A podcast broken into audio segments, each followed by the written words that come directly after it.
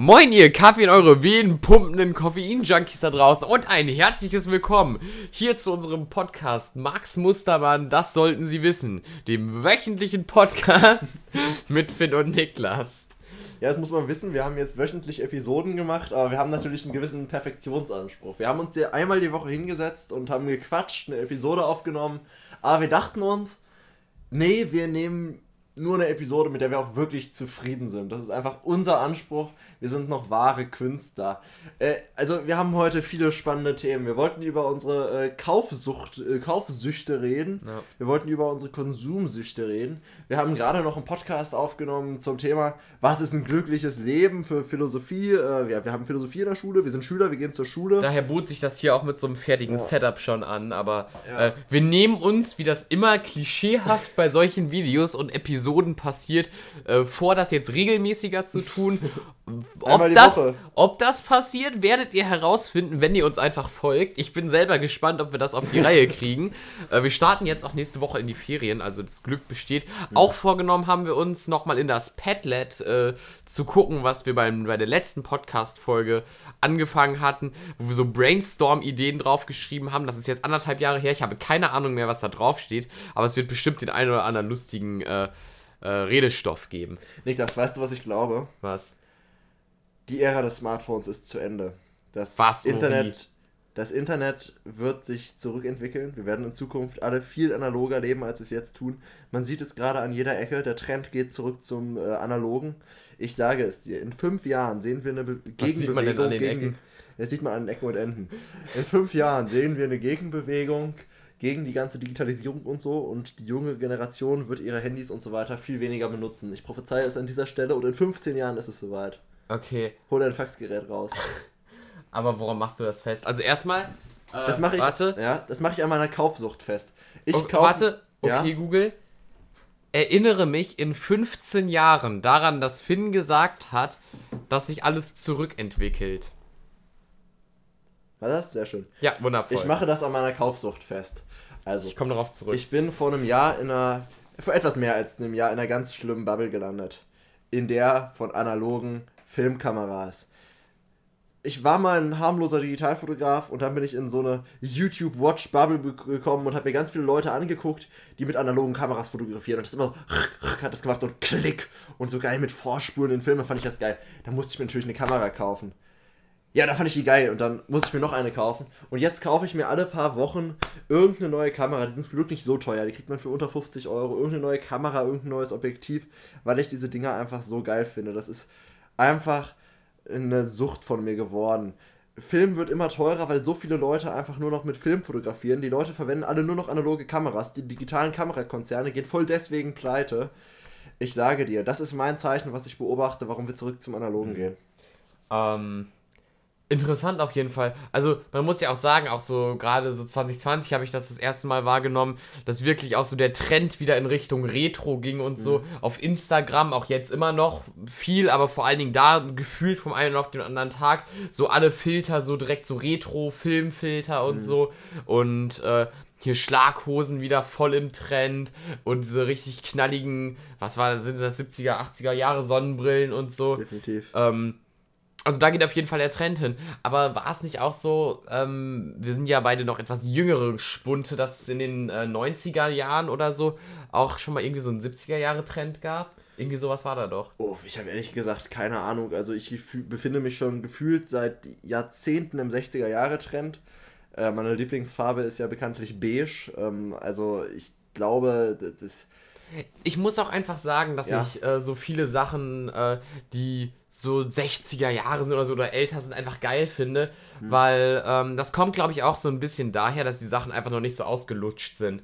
Weil mhm. das, was man damals so gemacht hat, hat man ja irgendwann aufgehört, weil man das nicht mehr modern fand und so. Mhm. Und jetzt, so ein paar Generationen später, sieht man das halt fast nirgendwo mehr. Und deshalb findet man das vielleicht auch cool, weil man das so ein bisschen besonders findet, weil man das aus dem Alltag noch nicht so kennt. Also man sieht hier und da öfter mal irgendwie noch Sachen, die aus 2010 sind oder Sachen, die in den, äh, keine Ahnung, 90ern gebaut wurden oder in den 80ern gebaut wurden. Natürlich in der Altstadt auch ältere Sachen. Aber so inneneinrichtungstechnisch mhm. sieht man ja relativ wenig so Sachen, die in den 70ern oder so designt wurden noch. So wo so in der normalen Lebensumgebung von Leuten, da sieht man halt relativ viel einfach dieses aktuell moderne 21. Jahrhundert. Oh, ich finde das so schrecklich. Und vielleicht ist deshalb auch einfach dieses 90er Jahre, also diese alten Sachen trenden wieder so. Ich finde das so schrecklich. Ich glaube, der Trend zum Analogen, die äh, Rückkehr zu alten Stilen und so weiter braucht noch ein bisschen. Äh, wir leben in einer Stadt, in der gerade an einem Hafen alte Hallen abgerissen wurden. Wunderschöne Hallen, die früher mal Speicherhäuser waren, wo Korn gelagert, alles Mögliche. Und was steht da jetzt? So ein Copy-Paste konnte überall auf der Welt sein, Bürogebäude kommen dahin. Das ist echt schlimm. Alles, was neu gebaut wird, sieht gleich aus. Wenn ich an unsere Schule denke, wir haben ein modernes Schulgebäude, also wirklich, die Proportionen von Fenstern zu Türen, äh, zu Raumabmessungen und so weiter entsprechen alle irgendwelchen ganz bestimmten wissenschaftlich berechneten Regeln und so weiter. Man hat viel Glas, alles ist schlicht und clean gehalten. Ich sag nur Bauhausstil.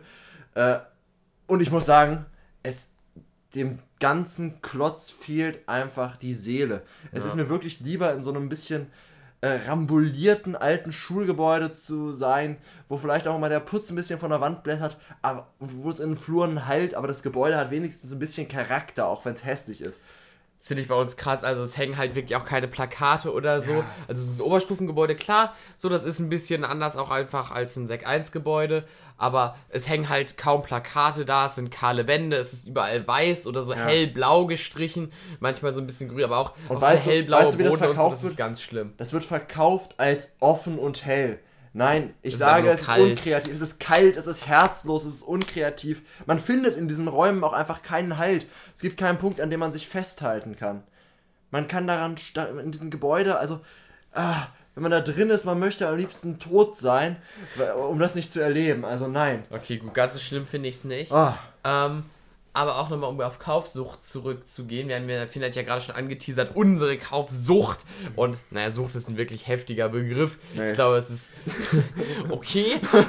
ähm, das habe ich so ein bisschen mit Gaming-Boostern, weil mhm. ähm, das Ding ist halt, ich habe so, so einen kleinen Stock schon zu Hause und so, aber ich bin da auch in so eine Bubble reingerutscht. Und zwar habe ich angefangen, mir so YouTube-Videos dazu anzugucken, bin auf einen YouTube-Kanal gestoßen, die Pulver Boys. Das ist eigentlich ganz witzig, ist ja auch ein total kleines Business. Also, was haben die mittlerweile? 1500 Abonnenten. Die hatten im Winter irgendwie noch 1000 oder so, halt die Videos geguckt. Und dann interessiert einen das natürlich auch irgendwie. Und dann bin ich dann in Discord rein. Und dann schreibe ich, äh, schreib, wird halt relativ viel geschrieben. Und es interessiert einen natürlich, weil, also, so wenn du, wenn du jeden Tag so einen Gaming Booster trinkst oder so, dann hast du halt deine festen Geschmäcker, aber das ist dann natürlich das ist auch saugeil, wenn du mal was Neues hast oder so, so einen neuen Geschmack, mhm. den du Tag für Tag trinken kannst.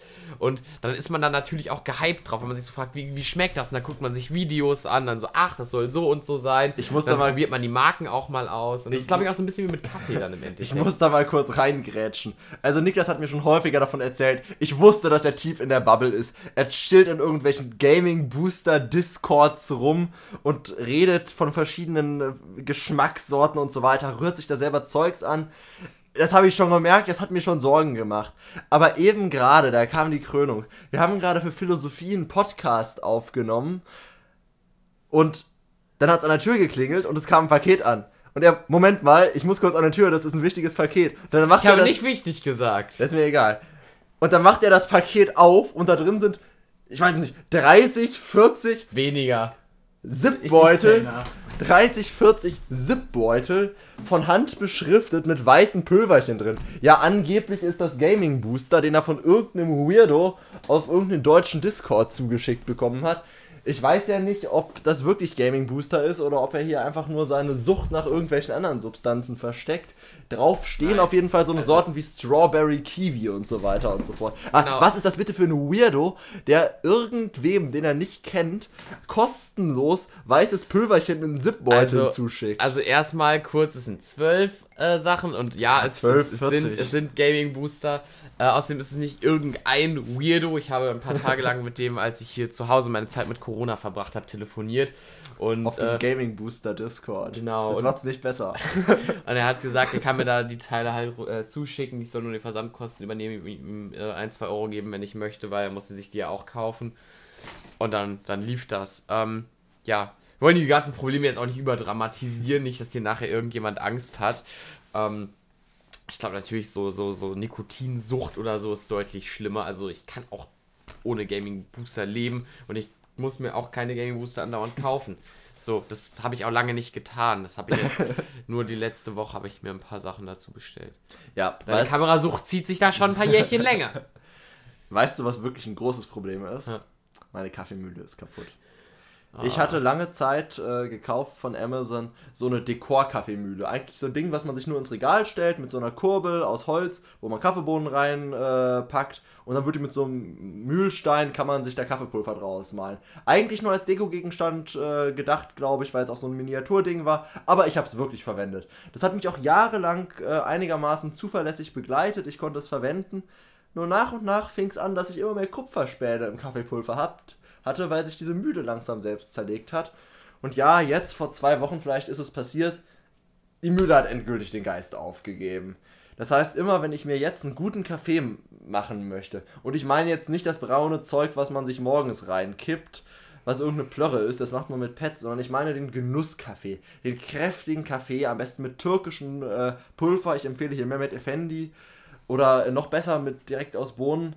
Ja, wenn ich aus Bohnen machen will, dann muss ich die jetzt mit Mörser und Stößel, ich habe so einen Granitmörser, zermahlen und zertrümmern. Dann muss ich das Ganze in Kaffeefilter packen und ko kochendes Wasser drüber Vorschlag, gießen. was hältst du davon, dich in der Pause in der Schule einfach mal mit so einem Sack Kaffeebohnen, so einer anderen Tüte und diesem Mörsel dahin zu setzen und einfach diese ganze Zeit in der Pause so diesen Kaffee zu stampfen. Dann hättest du, könntest du den guten Stock, also einen guten Vorrat anlegen und es wäre bestimmt witzig. Ich weiß nicht, äh, kennst du dieses Dinosaurier-Survival-Spiel, Ark Survival Evolved? Ja. So sieht mein Mörser und Stößel aus, wie die in dem Spiel. Ach, das schön. ist wirklich so 3 Kilo Teil. Das heißt, nein, das kann ich nicht mit zur Schule tragen, das würde ich nicht vernünftig in den Rucksack bekommen. Zumindest nicht, wenn ich mein iPad nicht zertrümmern will, was ich jetzt nicht unbedingt vorhatte. Wobei naja. die Idee wäre schon witzig, da in der Pause so zu sitzen.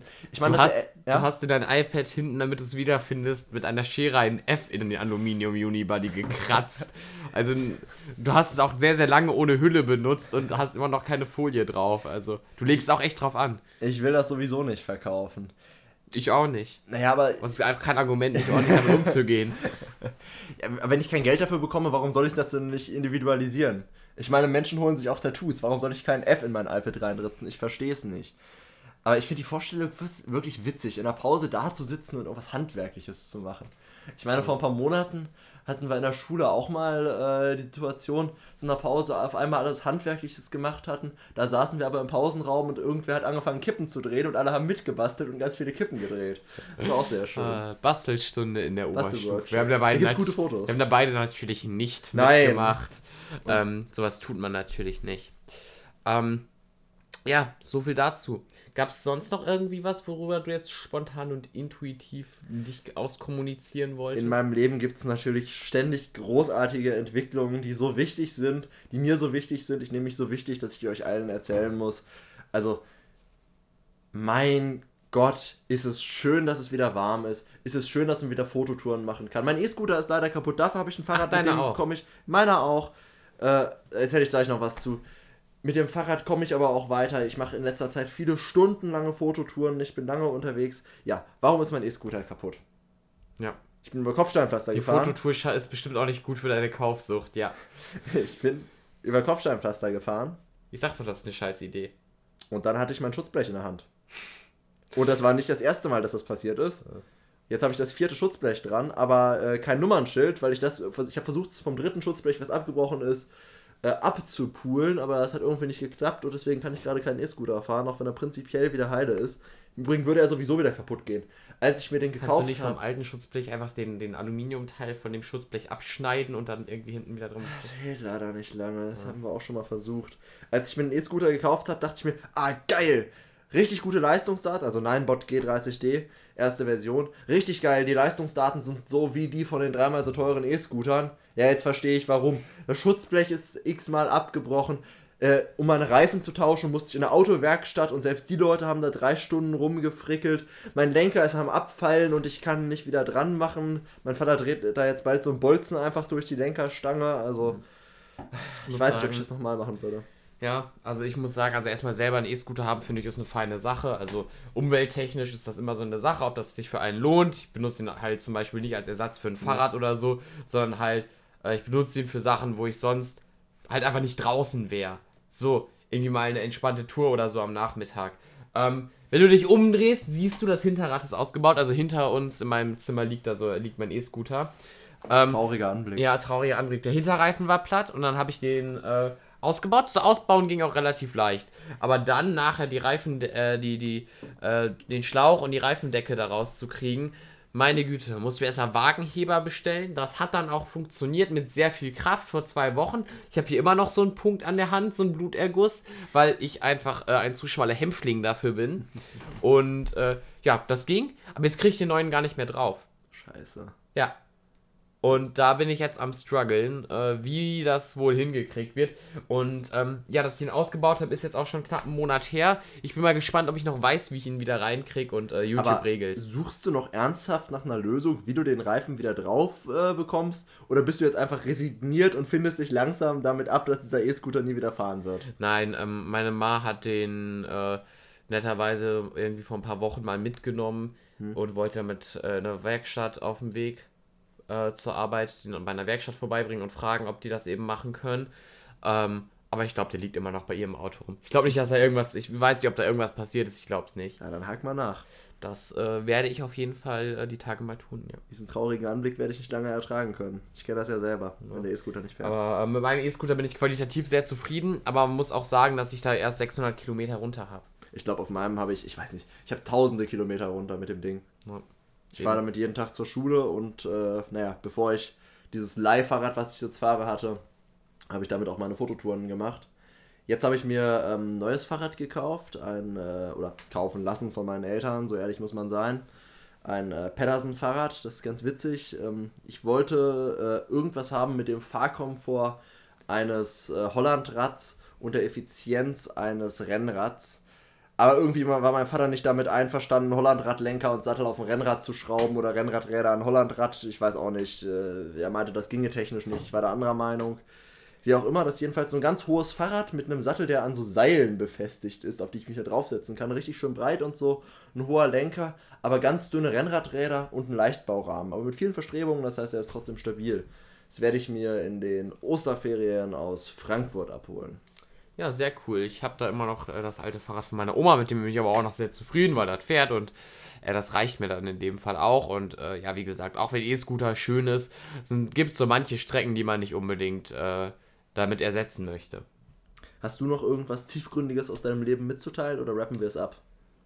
Rap, Rap, Rap. Wir können Aha, einmal yeah. noch einen Blick in das Padlet werfen. Stimmt! Wir, wir können das auch einfach zur nächsten Folge sonst ziehen, wenn du möchtest. Nein, lass uns mal reingucken. Ich finde okay, das gut. Cool. Wir können noch zwei, drei Punkte, die wir äh, vor anderthalb Jahren, ich meine letzte Woche aufgeschrieben haben, äh, okay. aufgreifen. Ich, ich bin gespannt, ob wir überhaupt noch wissen, was damit gemeint ist. Okay. Ich weiß halt auch nicht mehr, was wir in der letzten Folge. Ähm, ich auch nicht. Äh, geredet haben. Ich würde mal einfach oben links anfangen. Es steht, es, actually, es stehen wirklich nur Stichpunkte drauf. Es gibt auch die Stichpunkt die. Ähm, die. Interessant. Ähm, oben links steht Hufeisen. Ja, also dass die Hufeisentheorie Quatsch ist, wissen wir alle. Ähm, ja. Man könnte es bei manchen Punkten denken, gerade wenn man jetzt mal so an Russland-Politik denkt oder so, aber das sind immer nur Teilbereiche, die äh, Ideologien von ist eine verkürzte Vorstellung, ist eine verkürzte Darstellung von einem komplexen Sachzusammenhang. Richtig, generell diese ganze Einteilung in links und rechts trifft es eigentlich nicht ganz, weil ökonomisch links und rechts ist was ganz anderes als gesellschaftlich links und rechts. Ja, da finde ich, macht man sich auch immer ein bisschen einfach. Äh, darunter steht das Wort Ahoi. Nee, doch, Ahoi. Ahoi. Ja, Ahoi. Ahoi. Äh, ja, das ist ein schönes Wort. Ja, Ahoi-Brause. Darunter. Marmelade. Marmelade. Ahoi-Brause in Marmelade? Mm, nee, nicht so. Muss man nicht machen, ne? Äh, Stromspeicher, Tesla, Akkupark oder Wasserstoff? Ja, Stromspeicher, finde ich spannend. Also es gibt ja jetzt so ein großes Projekt, ich meine in Österreich ist es, äh, da hat man einen riesigen Turm mit ganz, ganz vielen Betonblöcken dran und man nutzt am Tag, wenn die Windräder sich drehen und die Solarpanels Strom geben, die Energie, um diese Betonblöcke äh, hochzufahren. Und dann, wenn man Strom braucht, lässt man sie runtersausen und hat an irgendwelchen Kurbeln Dynamos dranhängen, die daraus wieder Strom machen. Das ist natürlich spannend, weil es eine sehr, sehr günstige Lösung ist äh, für das Problem des Stromspeichers, die auch langlebig ist. Sie geht nicht kaputt wie ein Akku. Aber äh, trotzdem glaube ich, dass Akkus die Zukunft des Stromspeichers sind, weil die Effi Speichereffizienz einfach nahezu 100% beträgt und heutige Akkus auch an die 20 Jahre halten und recycelt werden können. Äh, deswegen glaube ich, dass sich diese ganzen extravaganten Lösungen alle nicht wirklich durchsetzen werden. Auch Pumpwerke und, äh, ach, wie nennt sich das noch gleich? Bewegungsenergiespeicher und so weiter und so fort. Ja. Äh, kommen wir zu der Frage, wie wird Vitamin D gewonnen? Ja, ich kann die Frage nicht beantworten. Äh, ich finde es eine spannende Idee, das habe ich mich gefragt. Ich weiß nicht, ob ihr euch erinnern könnt, damals äh, zum Beginn der Corona-Pandemie hat, äh, wurde bei Joe Rogan im Podcast ganz groß propagiert, dass Vitamin D äh, da voll gut vorbeugend wirkt und auch bei den Krankheitsverläufen extrem äh, hilft. Danach war es überall ausverkauft, man konnte es nicht mehr bekommen.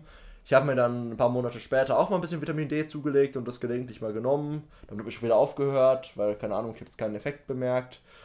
Ähm, aber ich habe keine Ahnung, wie man so Vitamine extrahiert. Was man daraus macht, legt man irgendwie, was weiß ich, irgendein Tier ganz lange in die Sonne und schneidet ein Stück Haus, Haut raus, püriert das dann? Äh, Wie stellt man diese Tabletten her? Besondere Vorstellung. Also einmal kurz, ne, ich verzagen Google-Fragen.